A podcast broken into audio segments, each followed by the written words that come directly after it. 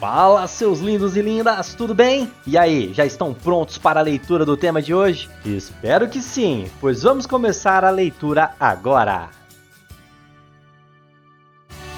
Você está ouvindo Redação Cast, o podcast para quem quer uma redação nota mil.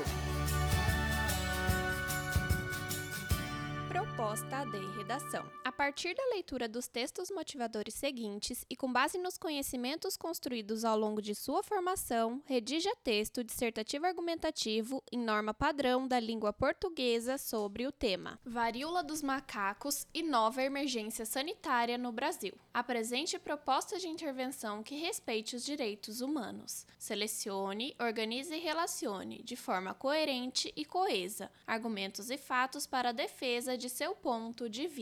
Texto 1. A OMS, Organização Mundial da Saúde, decretou neste sábado, 23 de julho de 2022, que a varíola dos macacos é uma emergência sanitária global, com mais de 16 mil casos em 75 países, mais de 600 no Brasil. A doença provocou até agora cinco mortes e é transmitida principalmente através do sexo, segundo o um estudo publicado esta semana no New England Journal of Medicine. A pesquisa avaliou 500 228 pacientes de 16 países e identificou que 95% das infecções ocorreram por meio do sexo. O estudo também mostrou que os pacientes têm apresentado sintomas anteriormente não relacionados ao vírus, como lesões genitais únicas e feridas na boca e no ânus, o que pode fazer com que a varíola dos macacos seja confundida com outras ISTs, infecções sexualmente transmissíveis. É importante enfatizar que a varíola não é uma IST no sentido tradicional. Ela pode ser adquirida por meio de qualquer tipo de contato físico próximo. No entanto, nosso trabalho sugere que a maioria das transmissões até agora estão relacionadas principalmente à atividade sexual, mas não exclusivamente, entre homens que praticam sexo com homens, explicou o principal autor do estudo, John Thornhill. Texto 2.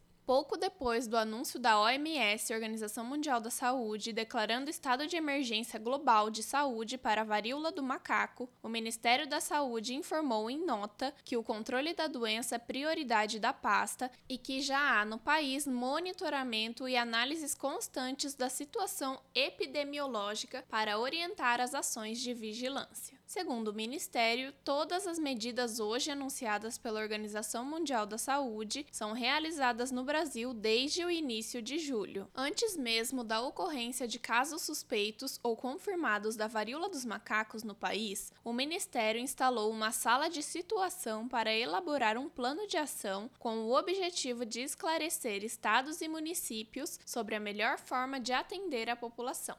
Texto 3. A taxa de letalidade da varíola dos macacos é de algo em torno de 3 a 6%. Existem duas variantes da doença, conhecidas como África Ocidental e África Central. O atual surto de varíola dos macacos tem sido associado à primeira. A versão da África Ocidental desse vírus, da varíola dos macacos, é menos grave do que a da África Central. Portanto, é uma boa notícia, pois espera-se que menos pessoas desenvolvam doenças graves com essa variante variante, disse a BBC a professora Catharine Bennett, epidemiologista da Universidade Deakin, em Melbourne. Essa taxa de mortalidade é muito inferior à da varíola humana, que matou dezenas de milhões de pessoas no passado. A varíola humana tinha duas versões, varíola maior e varíola menor. A maior era a mais mortífera, com mortalidade em 30% dos casos de infecção. A menor causava doenças mais leves e raramente levava à morte morte. Texto 4. O texto 4 trata-se de uma charge. Favor verificar a proposta em PDF para melhor compreensão. Esse conteúdo é um oferecimento da Corrija-me, a plataforma preferida no ensino de redação. Saiba mais em corrijame.com.br.